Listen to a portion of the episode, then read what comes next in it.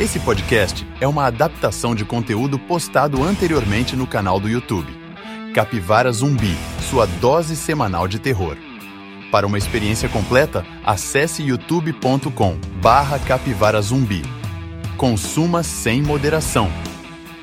Saudações capivarísticas, meus queridos cagatronco. Será que dá para chamar de cagatronco? É, foda-se.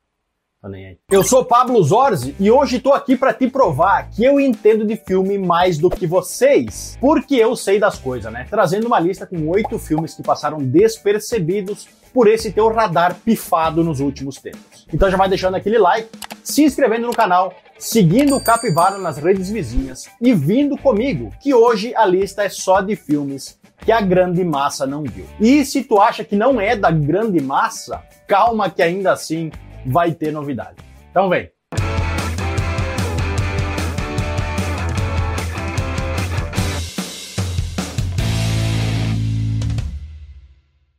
O primeiro que passou despercebido está disponível na Prime Video e se chama O Nascimento do Mal, que tem na história um casalzinho chonado que se muda para uma casa bonitona na beira de um lago. Pra quê? Pra se dar mal. Julie, que é a esposa, tá no estágio final da gravidez, ou seja, tá começando a bater o desespero, que só vai dormir uma noite inteira de novo daqui uns três anos. E junto dela tá o maridão Daniel, o macho alfa que tá cuidando da reforma da casa nova. E tudo corria bem até que a Julie começa a ver vultos na casa. E durante uma dessas visões, ela sofre um acidente e tem que ficar de repouso total até o dia do parto para evitar problemas no resto da gestação. E é nessa hora que ela não pode quase nem se mexer que começa a acontecer mais coisas e ainda mais estranhas, como barulhos e aparições fantasmagóricas de uma criança misteriosa. Aí tu pensa, beleza, a casa é assombrada, porém calma, visto que logo a gente descobre, isso ainda no começo do filme, que a Julie já perdeu um filho, morto durante o parto, e que já frequentou até um hospital psiquiátrico, fazendo todo mundo desconfiar que ela tá ficando lelé de novo e tendo uma recaída. O segundo que lançou e quase ninguém viu é O Convento, um filme recheado de freiras maluquitas envolvidas nos rituais mais maluquitos ainda. Focando a história em religião e no apocalipse, aqui conheceremos a Grace, que depois de ter sobrevivido a um negócio que envolve o pai dela, decidiu mandar Deus a merda e começou a trabalhar como oftalmologista de pacientes com doenças degenerativas na capital da Inglaterra, que é Londres, para quem fugiu da escola. Assim que ela descobre que o seu irmão, que é padre, morreu misteriosamente num convento na Escócia, ela viaja para o local e é recebida pela Madre Superiora e pelo Padre Romero, duas pessoas com personalidades bastante diferentes. Sem acreditar nas evidências de que o irmão se suicidou, mesmo a polícia local não tendo outra explicação, uma vez que a Grace se instala, logo ela começa a sofrer de desmaios e a ter visões perturbadoras nos corredores do convento, se vendo envolvida até o talo numa conspiração religiosa das freiras lelés da Cuca. Disponível na Globoplay, O Convento não é um filme para levar muito susto, já que esse não é o foco, e eu não vou te contar qual é o foco, senão perde a graça quando tu for assistir. Isolado pelos fãs do terror, Isolamento Mortal nos apresenta duas amigas que decidem passar alguns dias num daqueles chalezinhos do capeta no meio do nada, onde a gente sabe que alguma merda vai acontecer, mas o povo continua indo mesmo assim. É por isso que vivem pouco. Tentando se isolar do mundo durante a pandemia, o que as queridoras não contavam é que lá por perto morava um cidadão que está longe de ser um garoto propaganda da OMS, já que ele não se interessa por nada senão em tocar o terror. E como num bom slasher clichê, as amigas logo descobrem que não estão sozinhas no local e que por lá habita outra ameaça ainda mais sanguinária do que o vírus mortal. Disponível no Telecine, Isolamento Mortal sabe bem como quebrar as expectativas do público, usando com destreza os clichês do gênero para revelar a paranoia e os medos despertados no meio de uma crise como essa. Numa das cenas mais bizarras, por exemplo, enquanto tá fugindo do assassino, uma das gurias pede carona no meio da estrada e o motorista simplesmente manda ela para aquele lugar porque ela não tá usando máscara. Errado não tá.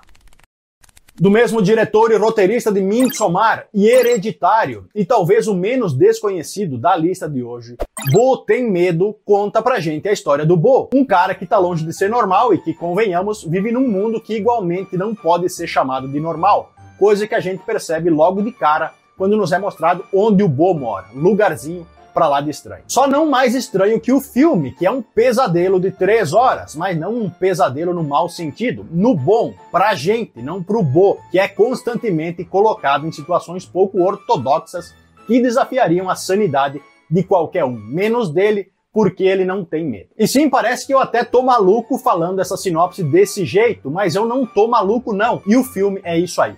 Uma loucuragem sem fim. Loucura vai, loucura vem, e o Boa acaba se distanciando cada vez mais do seu propósito original, que era visitar a mãe, descendo na ladeira de uma jornada sofrível onde nunca nada fica melhor, só piora. E pronto, agora até eu tô me achando maluco. Mãe, traz o remedinho pro nene.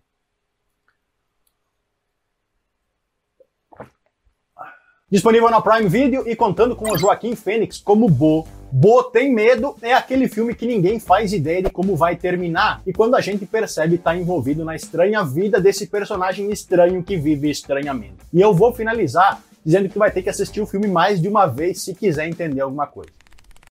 E outra coisa que eu sempre tenho que pedir mais de uma vez, e ainda assim a maioria não faz, pelo simples fato de que a maioria são zero ela mesmo, é pedir que tu deixe o like e se inscreva no canal. Dormindo com a consciência pesada essa noite de não ter feito nada do que eu te pedi e sabendo que eu te xinguei e tu não pode me xingar de volta, porque dessa vez eu não vou ler os comentários. Então podem me xingar de volta à vontade nos comentários, porque vão ficar falando sozinho. Porém, para aqueles que são meu cuticute de modelos e sempre dão aquela força pra gente, eu vou deixar aqui no card lá nas telas finais outros dois vídeos onde eu indico mais filmes de terror, que são esses aqui que o editor tá mostrando em Rio. Nesse aqui, só filme pouco conhecido na Netflix, inclusive, então confere depois que esse acabar. A trama de Colheita Sombria se passa nos anos 60, quando Jim Shepard participa de um famoso ritual e se torna o herói de uma cidadezinha rural. E em cidade pequena é isso aí mesmo, como tem pouca gente que faça algo que preste na vida, qualquer merda diferente é bastante para se destacar. Como recompensa por ter vencido o ritual, o Jim então recebe uma passagem para viajar para fora da cidade, momento em que a gente nota que as pessoas que vivem lá não pode sair quando quer. Filho mais velho da família Shepard, o Jim consegue proporcionar uma vida confortável aos pais e ao irmão Rich, embora ninguém saiba onde ele foi parar.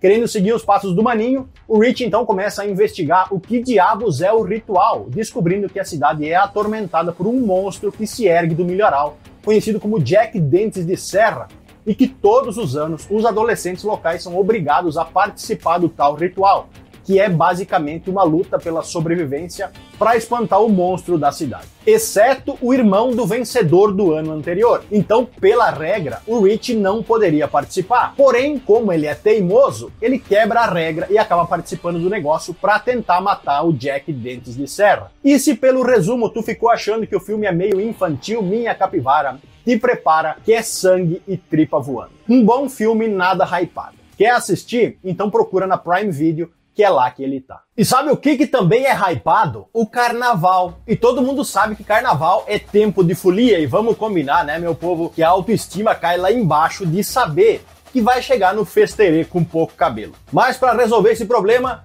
existe a manual. E como ainda falta um tempinho para a folia, dá para esconder as entradas ou ficar cabeludo até lá. Até porque embora ninguém goste de perder cabelo, a verdade é que a calvície atinge 50% dos homens, inclusive eu aqui uma tragédia. E a melhor parte é que tu não vai nem precisar sair de casa para não ficar careca, já que na manual tu faz tudo online, ou seja, expõe o teu problema, um profissional analisa e manda pro teu endereço com frete grátis exatamente o que tu precisa. Tratamento personalizado e com acompanhamento clínico ilimitado sem custo extra. Essa aqui, inclusive, é a caixinha que eles me mandaram, com cápsulas de biotina, minoxidil e aquele shampoozão para dar uma ajuda extra. E eles enviam a cada três meses, porque calvície não tem cura, né? Só tratamento. Ficou com alguma dúvida? Então acessa o site ou as redes sociais da Manual e aproveite que em parceria com a Capivara eles estão oferecendo através do link que eu vou deixar na descrição um desconto de 40% pro teu primeiro pedido com o cupom CAPIVARA40. Mas corre que é por tempo limitado.